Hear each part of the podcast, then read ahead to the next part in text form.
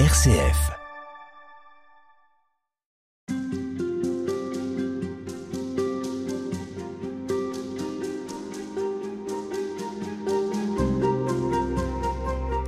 Nous vivons des temps difficiles où le mal semble chaque jour gagner du terrain. Il y a les conflits armés, les attentats, la guerre économique, les blessures infligées à la terre-mère, sans oublier ces petites violences que l'on s'inflige dans l'ordinaire des jours. Le mal contemporain serait-il plus grand qu'avant? Pas si sûr si l'on regarde les siècles passés, mais ce mal hyper médiatisé peut nous tétaniser. Comment penser cette question du mal qui concerne chacun d'entre nous? Comment lutter pour le bien alors que nous portons tous une part d'ombre? Pour parler du combat contre le mal, je reçois cette semaine le philosophe Martin Stephens, qui signe un livre dans la collection Point Vivre, Rien de ce qui est inhumain ne m'est étranger. Martin Stephens, bonjour. Bonjour. Il y a donc de l'inhumain en chacun d'entre nous? Oui, il y a de l'inhumain en chacun d'entre nous, et je crois que en faire l'aveu, c'est très important parce que si l'on se euh, crée une image de l'homme euh, trop belle et trop lisse, eh bien, à un moment donné, patatras, on, laisse tomber l'homme de son piédestal et on est déçu et on désespère. Or, moi, je pense que qu'il faut placer l'inhumain en l'homme pour que cette, euh, ce combat contre l'inhumain que chacun porte en soi, eh bien, soit un point de départ et non pas le point d'arrivée d'une déception. Nous avons tendance à l'externaliser, ce mal. Il est toujours ailleurs, chez l'autre, l'autre, le mauvais. Alors, ça prend plein de formes, hein, bien sûr, cette, cette sorte de rejet à l'extérieur. Oui, c'est ça. C'est, on a l'impression que le mal, ça n'arrive qu'à cause des autres. Et là encore, quand on se découvre pas si innocent que cela, eh bien, on, désespère de soi. Or, c'est un combat à la fois intime et universel, le combat contre le mal que l'on porte en soi. Et je crois que c'est en effet très important de, de commencer par, par ne pas accuser. On pourrait dire accuser, c'est s'excuser. D'ailleurs, c'est le même mot. Accuser, c'est porter la, la cause du mal à cause de toi, accuser, sur l'autre en vue de s'excuser, c'est-à-dire de se mettre ex causa, hors de cause.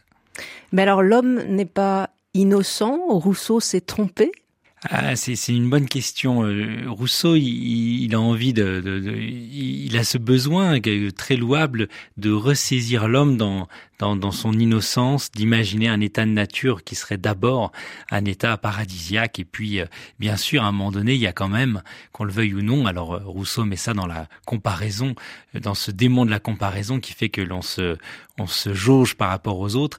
Et à un moment donné, en effet, l'innocence est perdue. Ah, le désavantage de l'innocence, c'est que ça se perd très facilement. Alors, j'ai envie de dire, peu importe que l'homme soit d'abord bon euh, ou, pas, il est évident qu'en tout cas, nous ne pourrions pas prendre la mesure du mal que l'on fait et qui se fait dans le monde si nous n'avions pas d'abord, premièrement, et, toujours étincelante, la flamme de, la justice et de la bonté.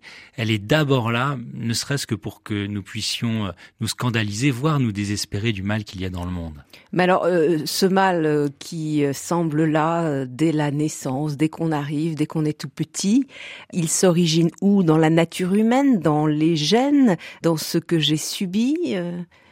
C'est vrai qu'on parle du dogme du péché originel et moi j'aime bien dans l'idée de dogme que c'est une idée obscure peut-être, mais qui éclaire beaucoup de choses. C'est-à-dire que au fond, dire que c'est un mystère, dire que la cause du mal c'est précisément quelque chose qui nous échappe, car le mal que l'on porte au monde, eh bien, euh, si l'on en connaissait les causes, il suffirait, euh, comme en médecine, de connaître les, causes des symptômes pour pouvoir éradiquer les symptômes.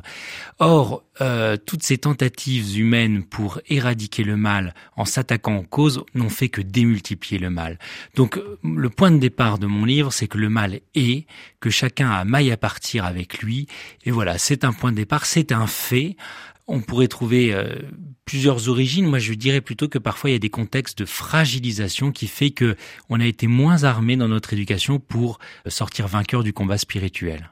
Mais à l'origine, euh, dans la Genèse biblique, c'est euh, le lien l'amour, le bien qui est premier, ça n'est pas le mal. Ah, tout à fait. Je crois que c'est très très important de, de rappeler ça, que, que l'homme est fait par amour et pour l'amour, par le bien et pour lui, et euh, ce qui nous permet aussi de, voyez, remettre ces choses à l'endroit, ça, ça nous permet de ne pas désespérer. Si le bien était le premier mot, il en sera aussi le dernier. Et au fond, hein, comme je le disais, nous nous n'avons pour mesure du mal que euh, le bien euh, dans lequel nous avons été façonnés. Donc il faut la lumière pour euh, voir la nuit mmh. euh, et la nuit pour voir la lumière. Les deux en fait sont intrinsèquement euh, liés. Oui, et du coup, il y a ce côté intéressant et paradoxal, c'est que euh, plus je suis euh, finalement possédé par le mal, moins je m'en aperçois. C'est-à-dire que pour pleurer le mal dans le monde, pour s'indigner, pour rouspéter, il faut toujours d'abord que, que, que j'ai en moi cette idée de justice et de bien. Donc en effet, et, et quelqu'un qui trouverait que tout va bien, que tout est normal, qu'il est un chic type, voilà, eh bien c'est peut-être quelqu'un qui, au contraire, serait tellement dans l'obscurité qu'il en viendrait à confondre lumière et obscurité.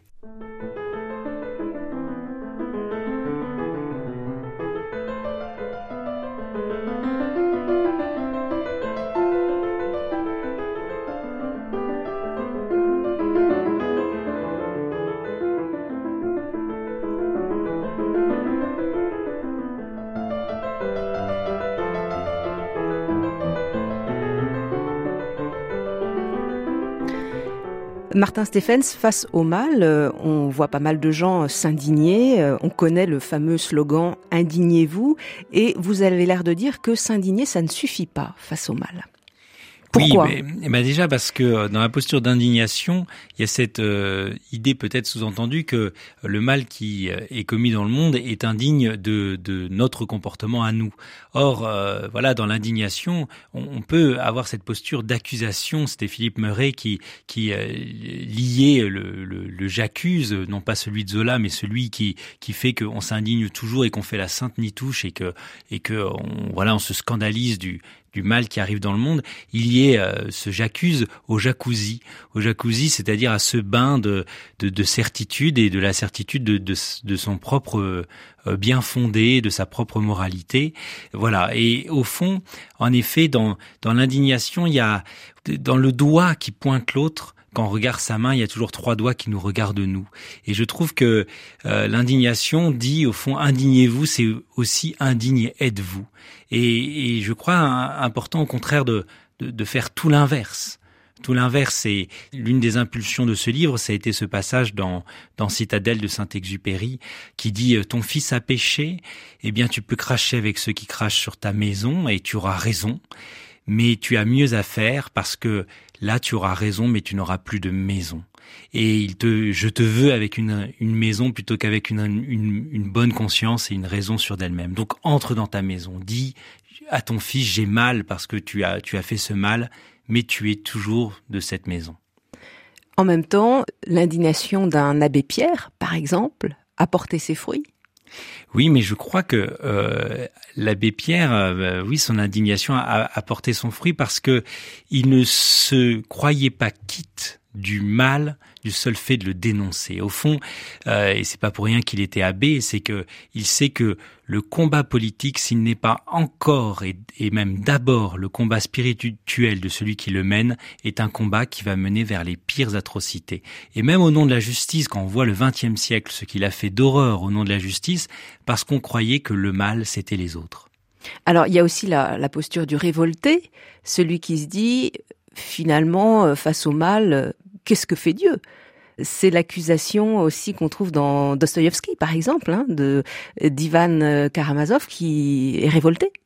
Oui, alors, alors Ivan Karamazov est révolté, Dostoïevski était révolté surtout parce que Pascal appellerait le, dieu des philosophes, c'est-à-dire ce dieu qui euh, mènerait l'histoire d'une main souveraine et qui aurait besoin des souffrances et de la violence des hommes pour accomplir son dessein.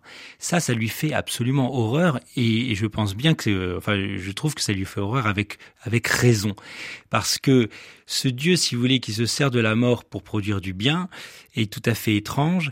Et euh, ça n'est pas le Dieu chrétien qu'a aimé Dostoïevski, qui est un Dieu qui vient prendre sa part de violence et qui vient nous montrer que Dieu est parfaitement innocent de la violence qui se déchaîne dans le monde. C'est-à-dire que il faut vraiment que meure le Dieu qui, ne veut pas mourir, qui surplombe le monde et qui regarde les hommes se battre euh, en vue de l'accomplissement du dessin de l'histoire avec euh, une grande hache ou un grand H. Non, euh, ce Dieu-là, il doit mourir et ne peut vivre que le Dieu qui lui consent à mourir de notre violence. Alors, quelle posture, enfin, quelle attitude avoir justement quand on a réalisé que le mal n'était pas simplement à l'extérieur, mais qu'il était en nous? Il faut débusquer euh, ses propres monstres intérieurs? Oui, les débusquer, et puisque ce sont des monstres, j'irais même euh, les apprivoiser, parce que euh, là encore, hein, le, mal a, sans doute plusieurs racines, mais souvent, finalement, dans quelque chose de, de mal, il y a au départ quelque chose d'extrêmement beau qui veut se dire. Euh, je vais prendre un exemple tout tout bête, mais euh, dans la gourmandise euh, ou, dans l'excès en général, il y a un amour de la vie terrible. Baudelaire parlait à propos de, de, l'amour de la sainte prostitution de l'âme. Et, et, vous voyez dans dans ce besoin, je sais pas, orgiaque, de, de débauche dans une fête, etc. Il y a sans doute un appétit de la vie qui a du mal à, à se dire. Donc vraiment regarder ces monstres en face, ne pas hésiter à en faire l'aveu, hein, dire ben ce monstre-là qui, qui très souvent défait ma vie, la défigure, eh bien tu es de ma vie, tu es mon monstre, eh bien nous allons faire les présentations et nous allons tenter ensemble de eh bien de trouver un, chemin de, sortie euh, hors de la monstruosité. Mais est-ce que c'est le faire sortir hors de soi? Ou l'apprivoiser justement parce que c'est pas un peu utopique de se dire euh, voilà il va partir ah exactement. Le, livre finit sur euh, sur cette idée que euh, le combat spirituel va changer de forme et je crois que c'était saint François d'Assise que parfois ses disciples nommaient saint et leur disaient mais vous êtes complètement fou même cinq jours avant ma mort, je peux me damner, c'est-à-dire ça n'est jamais fini, et c'est peut-être ça la liberté au fond, c'est ce haut degré d'exigence et de vigilance avec soi.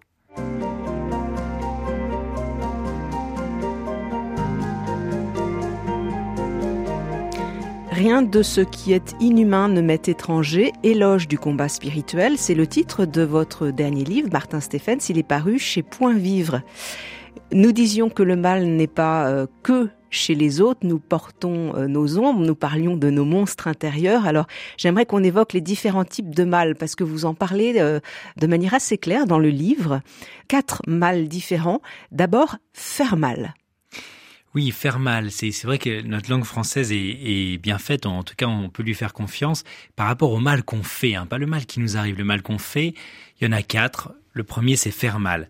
Faire mal, c'est, j'ai envie de dire, c'est, c'est, le mal peut-être le moins grave parce que parfois, pour euh, aider quelqu'un, il faut accepter de lui faire un peu mal, euh, lui dire une des quatre vérités qu'il ne veut pas entendre.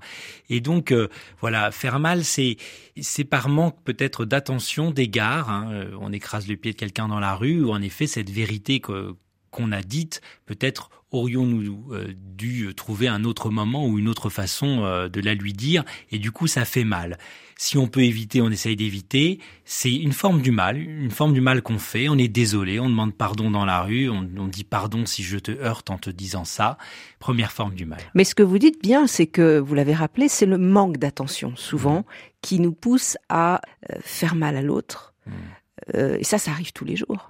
Euh, Montesquieu, il avait une belle formule. Il disait l'homme n'est pas euh, profondément mauvais, mais il est très souvent oublieux. C'est-à-dire, on, on, oublie, on oublie. Alors vraiment, on écrase les pieds de quelqu'un dans la rue, ou on, écrase l'âme de notre conjoint, de notre conjointe, en lui, en, lui disant quelque chose qui évidemment le ou la blesse. C'est ça, c'est que on n'est pas assez attentif on n'est pas assez attentif à la portée de, de, nos gestes, de nos paroles, etc. Et, et l'on fait mal. On est souvent un, euh, l'éléphant dans le magasin de porcelaine. Est-ce qu'on peut dire que c'est le, péché par omission? C'est ce qu'on disait euh, avant. Euh Oui, et ça peut être une forme, mais justement, il va, il va y avoir aussi mal faire dans, dans le genre du, de, de, péché par, par omission puisque si faire mal, c'est faire un geste déplacé, mal faire, ça n'est pas faire jusqu'au bout ce que l'on doit. Euh. Ça, c'est le deuxième type, alors mal faire. Oui, on pourrait dire mal faire, c'est le deuxième type, et c'est un type très important, je trouve, parce que là, on n'est on n'est pas encore dans des choses trop graves. On pourrait dire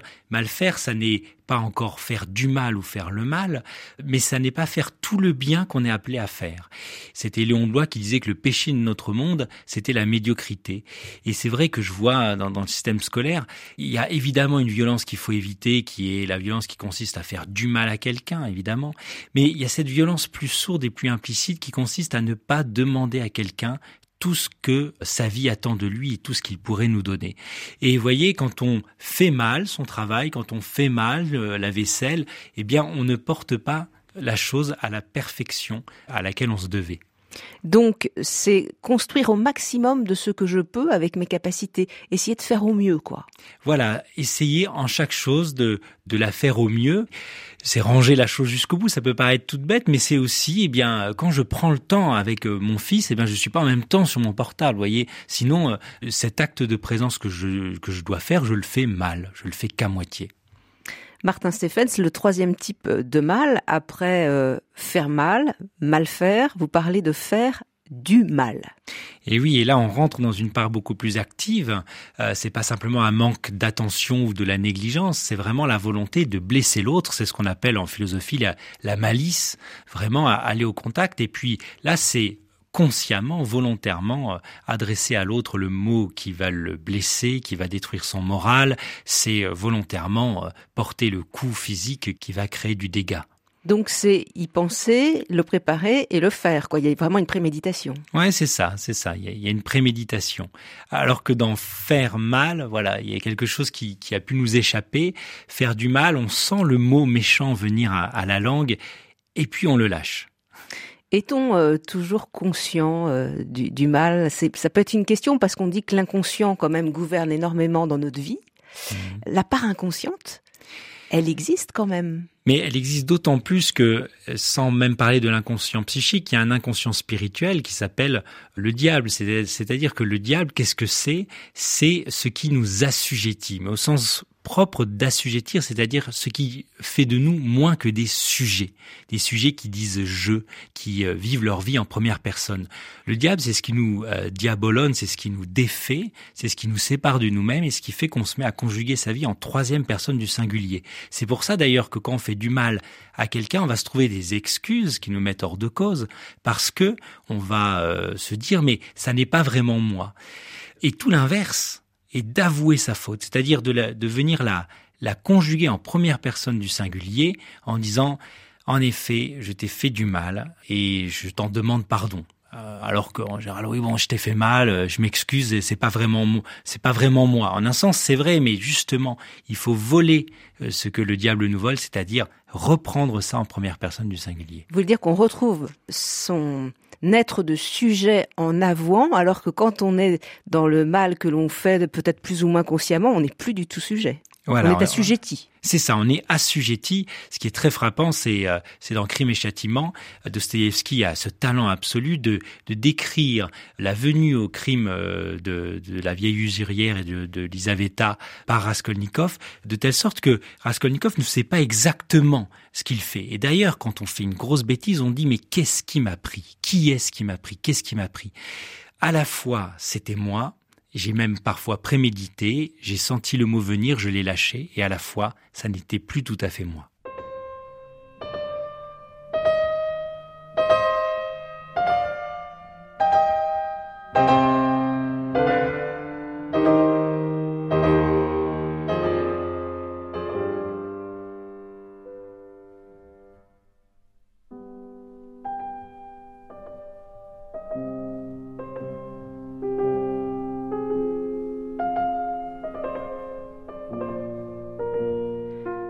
Martin Stephens, dernier type de mal, euh, vous distinguez faire le mal de faire du mal. Faire le mal, quelle différence avec euh, du mal? Alors là, c'est quelque chose. À mon avis, on va on va on va de plus en plus en profondeur. Faire le mal, c'est pervertir ce que l'on croit être l'ordre naturel ou moral des choses. Faire le mal, ça n'est pas faire du mal parce que l'on peut, à mon avis, faire le mal sans faire de mal à personne. Vous voyez, dans une société qui ne croit pas qu'il existe quelque chose comme un ordre naturel ou transcendant des valeurs ou des biens. Dans une société, un peu comme la nôtre, on se dit, mais finalement, tant qu'on ne fait de mal à personne, on ne fait pas le mal. Par exemple Bien, par exemple, prenez un, rituel sadomasochiste, si tous les participants sont consentants, au fond, ils ne font de mal. Alors, s'ils font du mal physique, mais la personne le désire. Donc, au fond, ils ne font de mal à personne. Et de fait, euh, il y a certains pays plus libéraux que la France où si quelqu'un est admis aux urgences euh, ayant été torturé, si cette personne y a consenti par contrat et ne poursuit pas, eh bien, l'État ne poursuivra pas. oui, c'est l'idée. On, on, fait quelque chose euh, qui est pas forcément juste, mais comme on est tous d'accord, on fait pas de mal. Exactement. Voilà, on fait pas de mal. Alors qu'on pourrait se demander si ça n'est pas un mal en soi de torturer quelqu'un ou de se laisser torturer par quelqu'un. Est-ce qu'il n'y a pas une dignité humaine attachée à la personne? Et je trouve que c'est cette question, cette distinction que fait la langue hein, française entre faire du mal et faire le mal, elle est intéressante parce que elle pose la question. Voilà, quand je suis euh, tout seul devant mon écran euh, sur Internet et que je regarde des images qui qui salissent mon regard, qui pervertissent mon, mon grand désir d'aimer. Bon, quand je fais ça, au fond, une fois que je l'ai fait, euh, j'efface l'historique, il y a que moi qui le sais. Ai-je seulement fait euh, du mal? Bon, non, peut-être j'ai pas fait du mal, mais la question c'est est-ce que je n'ai pas fait le mal? Est-ce que l'amour charnel n'est pas fait pour être vécu euh, au sein d'une histoire d'amour et pas par pixels interposés? Donc ce que vous dites dans le livre, c'est que le mal n'est pas forcément fait à quelqu'un, mais le bien aussi, parce que vous dites que le, bien, il est, réalisé par des gens de ci, de là dans la société de manière assez secrète, mais il existe pourtant ce bien, et que c'est important, même si euh, il n'est pas vu aux yeux des autres. Donc c'est comme le mal en fait. Voilà, c'est ça. C'est que finalement, euh, c'est une amie qui m'a fait comprendre ça parce que vivant une grande période de solitude, elle me disait mais à quoi bon, à quoi bon continuer une ancienne professeure de français, euh, à quoi bon continuer de lire puisque ces livres je ne les enseignerai plus jamais à personne. À quoi bon continuer de prendre soin de moi? Il y a, il y a des jours où je ne vois personne. Alors je m'habille, je fais ma toilette, mais pour qui, pourquoi? Et alors, j'avais pris les choses à l'envers. Je lui avais dit, mais finalement, est-ce que pour toi, ce serait indifférent à la fin de la journée de t'être saoulé toute la journée parce que tu ne vois personne en regardant des, imbécilités à la télé? Elle m'avait dit, ah non, ça, ça, je n'ai pas envie de le faire. Eh bien, je lui disais, eh bien, ça veut dire que le bien que tu fais et dont personne n'est témoin a tout son poids et toute sa valeur. Et ça, je crois que qu'il faut y croire. Je crois même que le, le monde est soutenu mystérieusement par toutes ces actions belles que personne ne voit ou que Dieu qui est dans le secret voit. Martin Stephens, vous abordez la, la, question de la raison, de la sagesse. Est-ce qu'on peut, avec l'arme de la morale, finalement, s'attaquer au mal? Alors c'est un grand pan de votre livre. Mmh. Est-ce suffisant, sachant que euh, souvent on voit bien qu'on fait euh, le mal que euh, l'on ne veut pas faire et que non, on fait pas le bien qu'on voudrait faire? C'est ce que dit saint Paul. Voilà, c'est ça. Et c'est vrai que euh, par rapport à faire mal, mal faire, faire du mal et faire le mal, finalement déjà on peut remarquer que la raison a ce pouvoir de, de, de discerner euh, les différents visages du mal. Elle a même ce pouvoir, c'est ce que j'appelle au début du livre notre courage d'homme. Elle a même ce pouvoir de, de nous permettre de, de combattre jusqu'à un certain point le mal. Mais je crois que à ces quatre phases du mal, il faut en ajouter une cinquième qui est qu'on a beau savoir ce qu'est le mal, on a beau ne pas le vouloir, on le fait quand même. Et là, ça nous met dans une dimension euh, autrement plus profonde. C'est-à-dire que c'est pas seulement un coup de vertu qu'on va s'en sortir. Exactement. Et je crois que ça, c'est c'est pour ça que je, je, je, tiens à cette idée que le mal est, est un mystère, parce que si euh, ça n'était euh, jamais qu'un problème, on pourrait le résoudre. Quand on voit les merveilles que fait la raison humaine en science, etc., en métaphysique, en logique, on se dit mais voilà, il y a un problème que là la raison doit résoudre. Eh bien, précisément, ça n'est pas simplement un problème à résoudre, c'est un mystère à traverser puisque euh, on a beau, oui, comme je disais, on a beau savoir, on a beau s'être juré, on a beau, et pourtant on retombe là où l'on ne voulait pas tomber.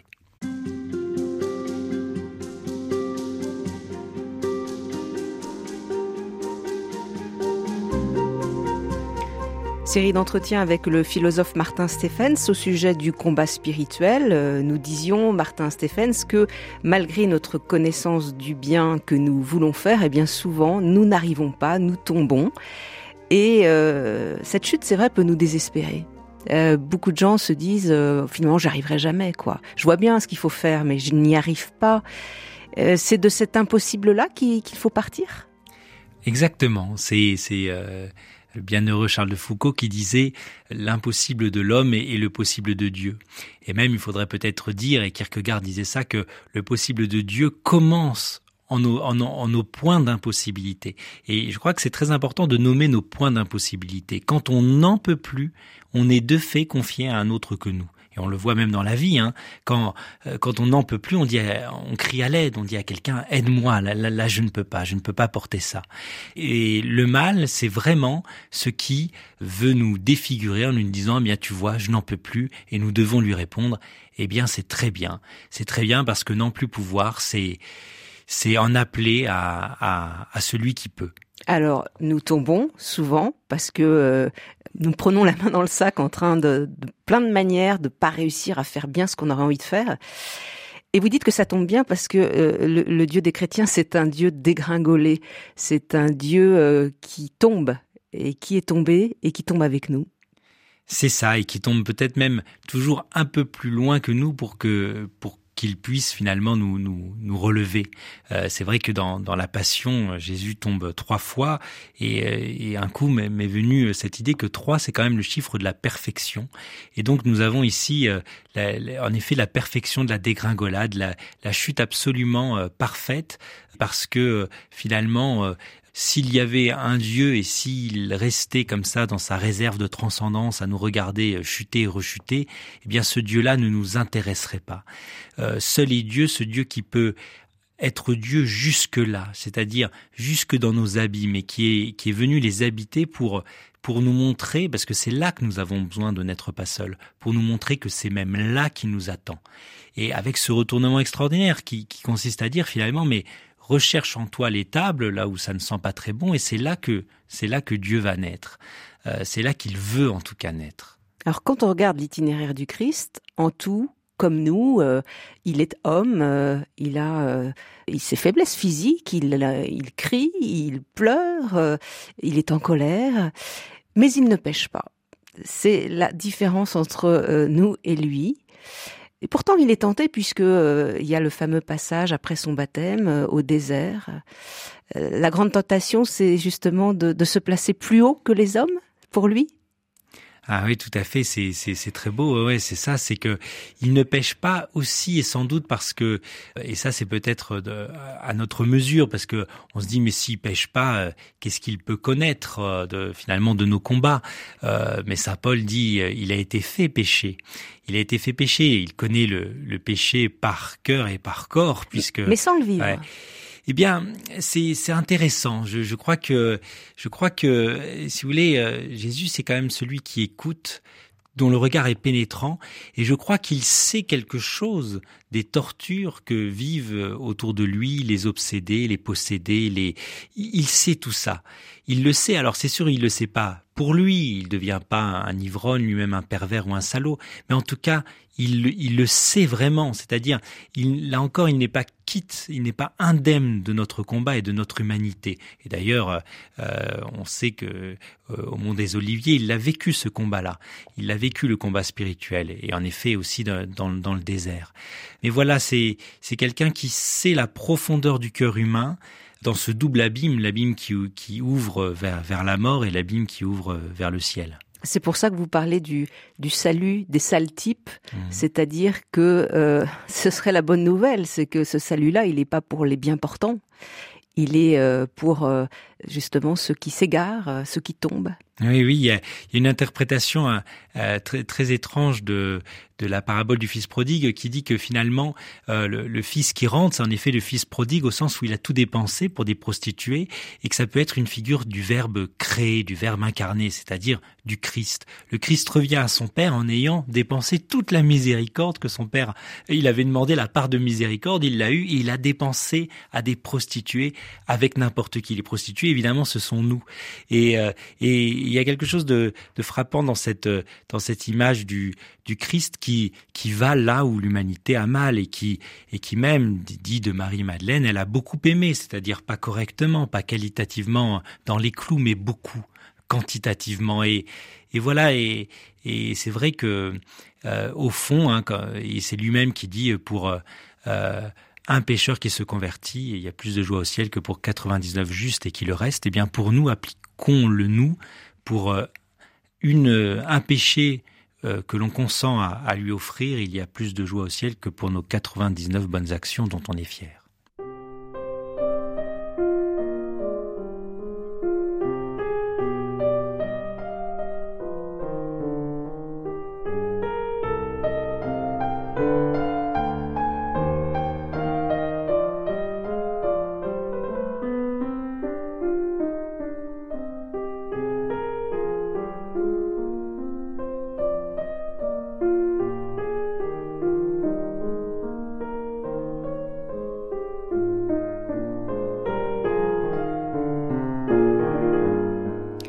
Martin Stephens, euh, le but du christianisme, c'est donc pas de, s'élever à coups de vertu vers le ciel, mais euh, d'être bien sur terre et de comprendre que, que Dieu s'est mis au même niveau que nous. Vous dites que on peut aller échouer dans les bras de Dieu, euh, s'échouer. Oui, c'est ça. C'est c'est que finalement, euh, voilà, que, que, que chacun de nos, échecs soit, soit une façon d'échouer au sens de, de, de trouver rivage. Hein. On est peut-être resté un peu, un peu trop grec, c'est-à-dire que pour le grec, eh bien, euh, le Dieu, c'est celui vers qui on s'élève, en effet, à coup de vertu, et l'humanité est un idéal. L'humanité avec un grand H est un idéal. Pour, dans le christianisme, il y a un mouvement vraiment inversé. C'est Dieu qui vient à nous et qui vient habiter en, humanité, c'est-à-dire dans une condition. L'humanité, c'est pas un grand idéal, c'est une condition, une condition blessée, une condition passionnante, une condition risquée. Je crois que c'est très important cette dimension de risque euh, et qu'au fond, on est là avec le christianisme, on, a affaire avec un, Dieu qui, ayant un jour fait alliance parfaitement, promis que désormais c'est le moment du déluge, il ne répondra plus au mal des hommes par la table rase, eh bien, ce Dieu qui s'aliène finalement à l'homme volontairement, librement, et qui va devoir inventer une autre réponse au mal des hommes, puisque après le déluge, et contrairement d'ailleurs aux autres mythologies, après le déluge, dans l'Ancien Testament, le péché recommence comme avant. Et cette autre, cette autre réponse, ça va être de, de faire du lieu où le mal se déchaîne, la croix, le lieu où l'amour se révèle parfaitement. Mais qu'est-ce qui change au fond avec la croix?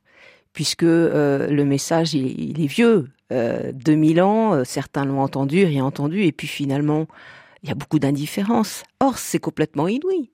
Un Dieu tel que vous en parlez, parce que l'archaïque religieux, il est toujours en nous, une surpuissance qui mmh. nous manipulerait comme des pantins.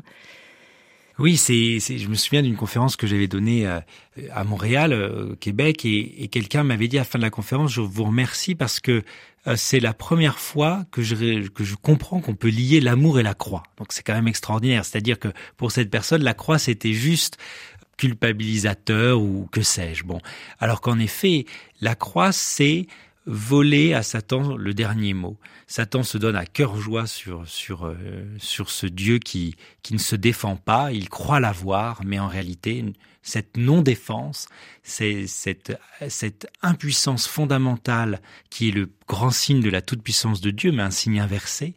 Euh, eh bien, c'est cette non-défense est, en réalité euh, euh, le, dernier mot de Dieu qui est un, un immense je t'aime. Et vous dites que il sera bon d'apprendre à céder devant Dieu quand il vient nous, nous tirer justement de nos marécages, de, de notre boue, de, de nos affres. Euh, céder, pourquoi tant de résistance alors, puisque c'est tellement beau ce qui est décrit dans l'Évangile? Euh, c'est, intéressant. Il y, a, il y a une résistance qui est qui qui naît qui, qui naît de l'orgueil. Hein. Je, je, je, veux faire par moi-même, d'une illusion aussi, celle du baron de Munchausen qui croyait pouvoir, enfin qui lui avait le pouvoir de, de sortir de la noyade en, en, tirant sur sur la, sur ses propres cheveux, sur la natte de ses cheveux. Euh, il, y a, il y a une illusion, un orgueil, il y a une fierté sans doute. Euh, mais euh, mais combien combien euh, oui en effet combien c'est beau de, de pouvoir finalement dire eh bien là j'ai besoin de toi. Finalement avoir cette fierté que l'on met cet orgueil comme dit saint Paul que l'on met non en soi mais en Dieu. Et alors ça arrive à quel âge dans la vie, cette aventure de, de l'échouage, d'arriver à céder, c'est quelque chose qui se fait à tout âge de la vie. Euh, il y a des moments particuliers, il y a des points cruciaux de nos vies qui sont comme des portes d'entrée qu'il faut pas rater. Oui, c'est ça. Il n'y a pas de mode d'emploi, mais par contre, il est vrai que euh, Dieu, en créant le monde, a créé le temps. Et, et euh, le christianisme, c'est pas un mode d'emploi qu'on applique hors temps. C'est quelque chose qu'on découvre au fur et à mesure du temps. Il y a des choses qui ne nous parlent pas parce que ce n'est pas in due time, comme disent les Anglais. Ce n'est pas oh, le temps voulu. Et et je, si Dieu est père, moi je pense à, mon fils, il veut faire quelque chose tout seul. Je sais qu'il va pas y arriver comme il faudrait. Je vais le laisser faire et à un moment donné, il va me demander de l'aide. Et, et, finalement, il y aura eu la tentative, il y aura eu, l'échec, il y aura eu la relève. Et, et voilà. Et je crois que ça arrive à l'âge où où on a bien lutté, mais c'est très important de lutter contre le mal. Hein. Ce que je dis, c'est que il faut même lutter jusqu'à épuisement parce que c'est dans l'aveu de, cet épuisement et que si l'on atteint cet épuisement que on sera véritablement relevé.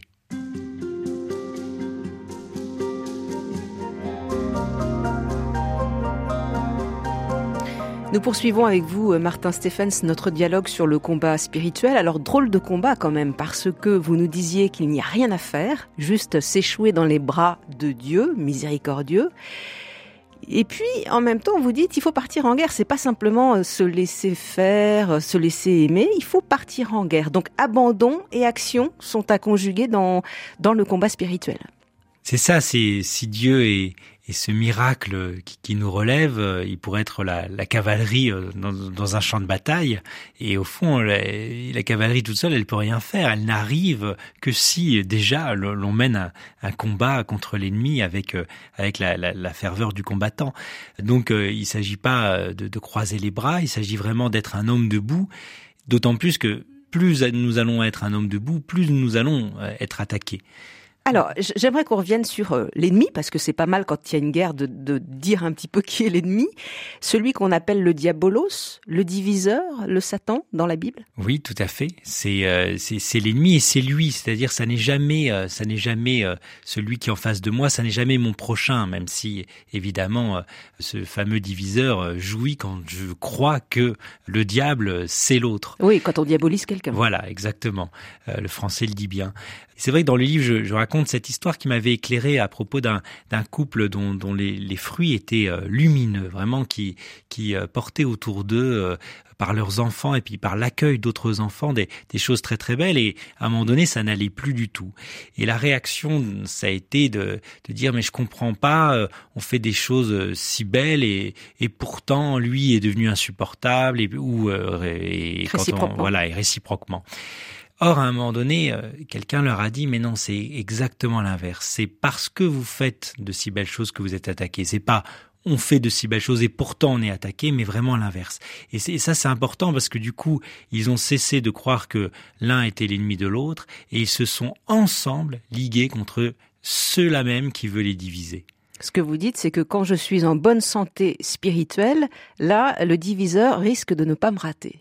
C'est ça. Et là encore, oui, c'est, c'est, ça, ça m'avait marqué euh, une fois euh, à Brive, euh, la Gaillarde, avec un, un, frère franciscain. Je m'intéressais au franciscanisme et, je lui dis, mais quand même, les, les franciscains, ils sont un peu excentriques et d'ailleurs, il y en a, ils sont carrément directement attaqués par le diable, ce Padre Pio, Marthe Robin, etc. Et puis, il me dit ah oui oui c'est vrai avec un petit sourire comme les, les, frères savent faire. Il dit oui oui quand l'intérieur appartient à Dieu, il ne reste au diable plus que l'extérieur. Alors je me suis dit, bah disons, moi qui suis jamais attaqué physiquement, ça veut dire que à l'intérieur, le diable est très à son aise. Alors je reviens aux, attaques subies par le Christ, on en a déjà parlé, c'est après son baptême, rempli d'Esprit Saint, il est emmené au désert. Et alors euh, le, le diviseur l'attaque sur la divinité, parce qu'il dit si tu es fils de Dieu, deux fois, si tu es fils de Dieu. Donc il veut mettre en doute cet amour, en fait, alors chez Jésus, mais aussi chez nous, c'est-à-dire qu'il nous attaque sur le, lien le lien entre nous et le Père? C'est en effet mettre le soupçon partout. Et nous sommes dans des, dans des sociétés très très suspicieuses, très très soupçonneuses.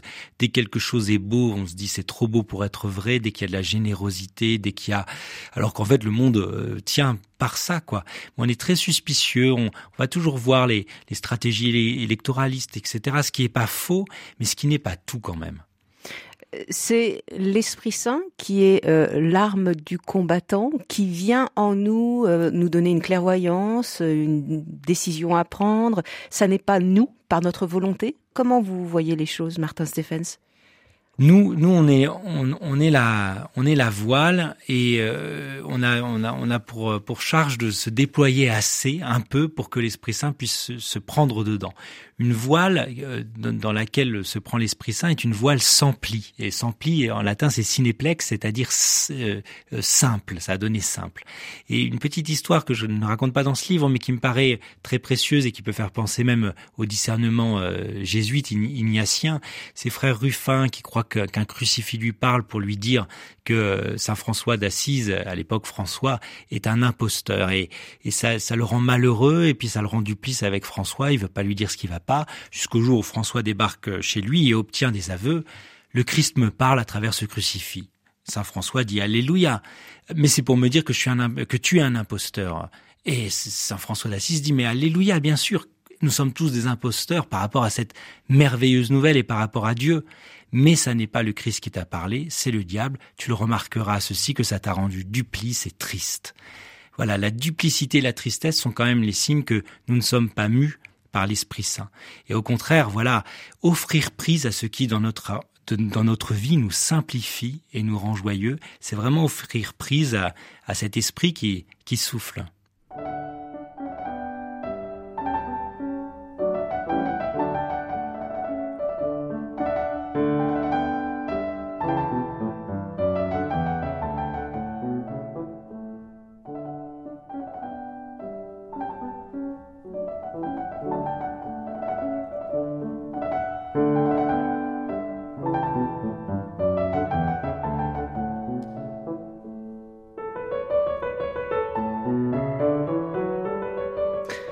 Martin Stephens, si euh, toute vie spirituelle m'est indifférente, euh, euh, le diable, je ne l'intéresse pas, je ne vais pas être particulièrement dans sa ligne de mire oui, on, peut dire ça. On peut dire que finalement, ce, ce qui prouve l'esprit, c'est que il y a un combat. Il y a un combat euh, en vue du bien, en vue de l'accroissement, hein, comme un arbre peut combattre parfois contre contre un obstacle qui viendrait euh, se mettre entre lui et, et, sa, et sa, sa, pleine et entière arborescence. Eh bien, la preuve que nous sommes en route et que nous sommes appelés à une croissance qui fera que à la fin de notre vie, nous aurons une, belle offrande à offrir à notre Créateur.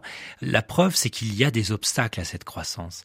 Et au fond, quand il y a aucun obstacle, eh bien, finalement, quand je suis au bord de la route et que ma voiture ne roule pas, je n'ai pas d'obstacle. Et donc, l'obstacle est toujours là pour mesurer en même temps euh, que je suis bel et bien en mouvement et, un mouvement qui me mène quelque part. Donc, dès que je commence à, m'ouvrir à l'esprit, à le laisser me, guider, euh, c'est le, la voiture démarre, c'est le début de l'aventure spirituelle et inévitablement, je vais rencontrer des obstacles, mais qui seront donc à dépasser pour avancer et pour se construire spirituellement. C'est une construction. Voilà, c'est ça. Et, et, donc finalement, euh, la ruse, ça va être quoi à un moment donné? Eh bien, d'être plus rusé que, que Satan, qui est parfois rusé avec nous, et encore, hein, en général, il fait en sorte qu'on se sente si bête de n'avoir pas vu, euh, de n'avoir pas senti le souffre. Hein. L'obstacle était devant nous et on est tombé dans le panneau. Bon, mais euh, je trouve ça rusé et peut-être que la confession, c'est ça. La confession, le sacrement de réconciliation, c'est une ruse par laquelle finalement le mal que j'ai fait devient le lien, le mal que j'ai fait et qui me sépare de Dieu, devient le lien par lequel je me relie à Dieu.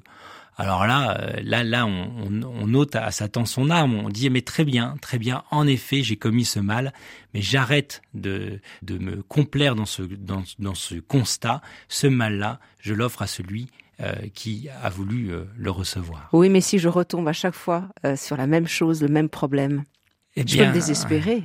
Oui, c'est sûr. C'est sûr que de toute façon, il y a que ça qui est désespérant dans la vie. C'est, c'est, ce sont nos redites, c'est, c'est, c'est notre bégaiement. Et c'est pour ça que euh, je trouve intéressant que là encore que Jésus soit soit tombé trois fois, parce que c'est le Dieu non pas simplement de la chute, mais de la rechute. Dans le livre, je, je cite cette, cette phrase de Samuel Beckett "Try again, fail again, fail better", c'est-à-dire essaye encore, tombe encore, tombe mieux. Et cette phrase, elle est sur le bras gauche de, de Nadal, je crois, le tennisman, qui est un winner.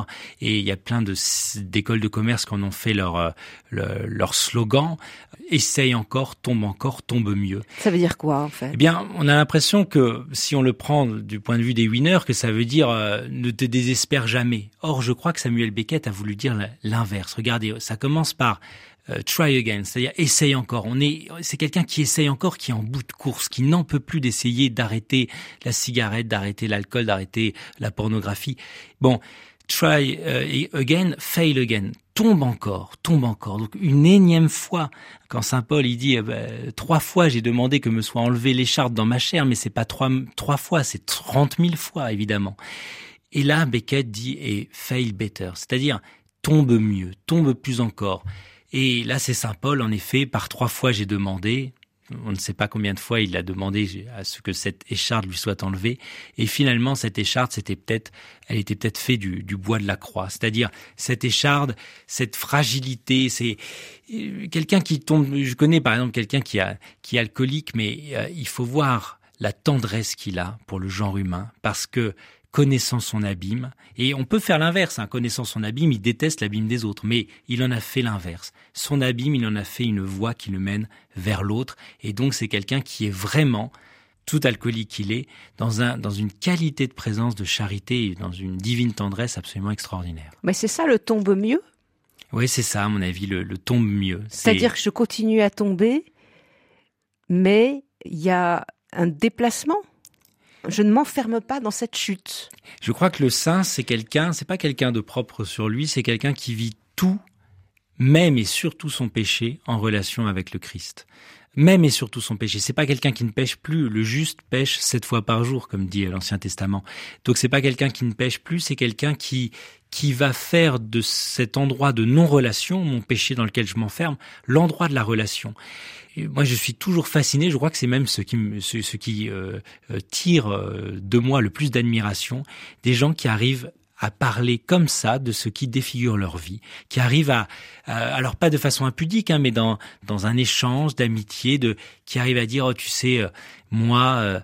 et alors là, finalement, une fois que la personne a fait ça, on est tout à fait à l'aise avec elle. On, on fait tomber les masques sociaux. voilà, on, a, on arrête ce jeu dans lequel chacun montre son, son muscle spirituel ou moral.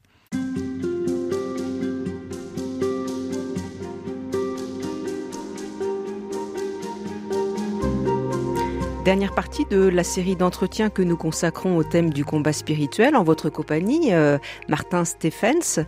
Euh, la fin de votre livre, euh, c'est un, aspect communautaire que vous abordez puisque vous dites qu'il y a une dimension communautaire du mal, mais aussi du combat. Alors c'est une affaire collective, ça. C'est pas simplement individuel comme nous l'avons décrit depuis le début de ces entretiens. Ah oui, ça me paraît très très important de, de se trouver des alliés, des alliés objectifs euh, dans euh, le combat qu'on mène euh, chacun contre le mal que, que l'on porte en soi. c'est très important et je crois même que en fait c'est tout à fait capital.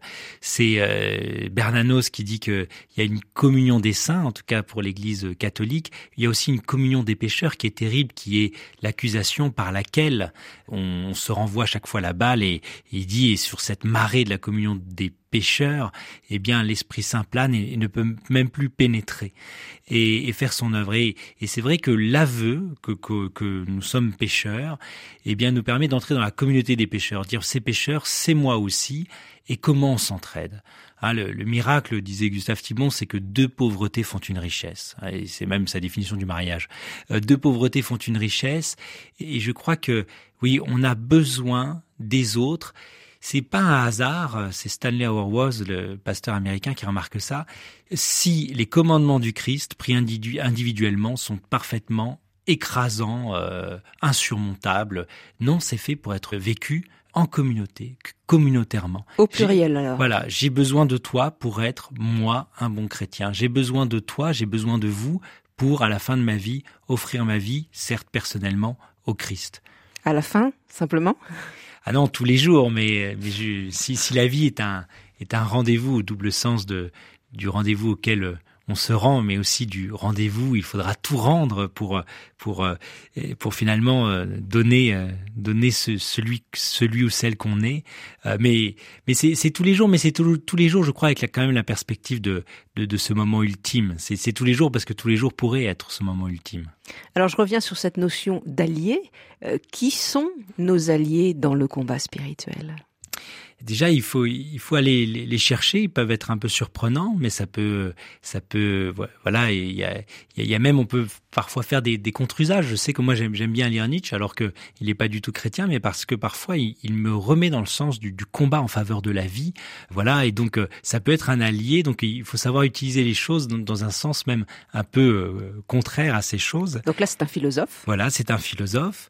Et puis je crois euh, je crois que notre allié c'est l'Église. Vraiment on n'insiste plus assez. Je crois que on a vraiment intégré un peu le, message de, euh, de républicain et j'aime bien la République, mais ce, ce message-là qui consistait à dire que la foi c'est une affaire individuelle et que euh, c'était une option métaphysique privée, comme on, disait euh, à l'époque, une option métaphysique privée.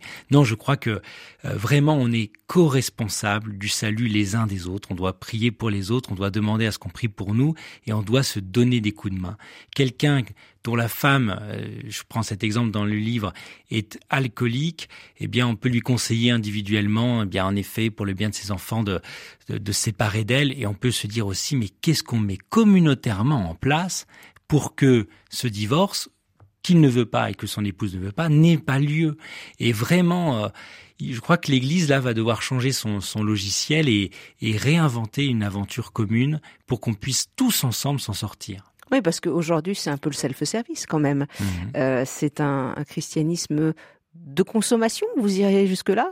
Oui, c'est ça, c'est que c'est que en effet on dit mais il y a d'autres formes de, de pratiques et dont, l'une qui n'est plus euh, communautaire mais individuelle et qui euh, et qui se passe de la messe du dimanche. Moi je le comprends fort bien parce que la messe du dimanche, on pourrait dire si on était méchant, c'est c'est la réunion des ploucs, des cathos, des, des vieilles dames, etc. Mais c'est le peuple, c'est le peuple. On peut pas se dire ouvert si on n'interroge pas le rapport qu'on a à, à, cette communauté très différenciée. Euh, en tout cas quand on prend une paroisse un peu lambda qui n'est dans un quartier très marqué. C'est, je suis fasciné par la différence de couche sociale, de, de, de classe d'âge, etc.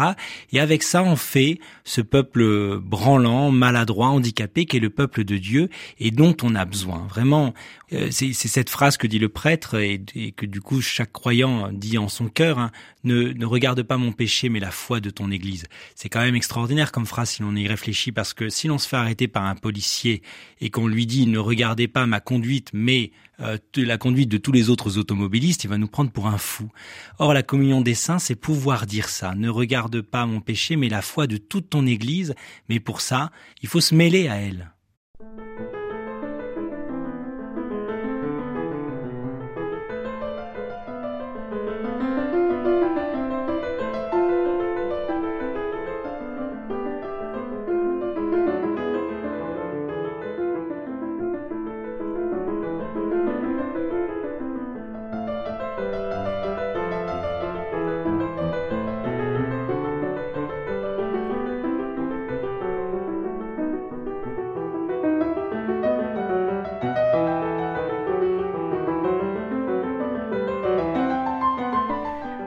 Martin Stephens, euh, dans votre livre sur le combat, vous dites que finalement tout est à rejouer sans cesse. C'est-à-dire que c'est, il faut remettre ça sur le métier chaque jour. Et il faudra être vigilant chaque jour, demander l'aide de Dieu, des autres chaque jour.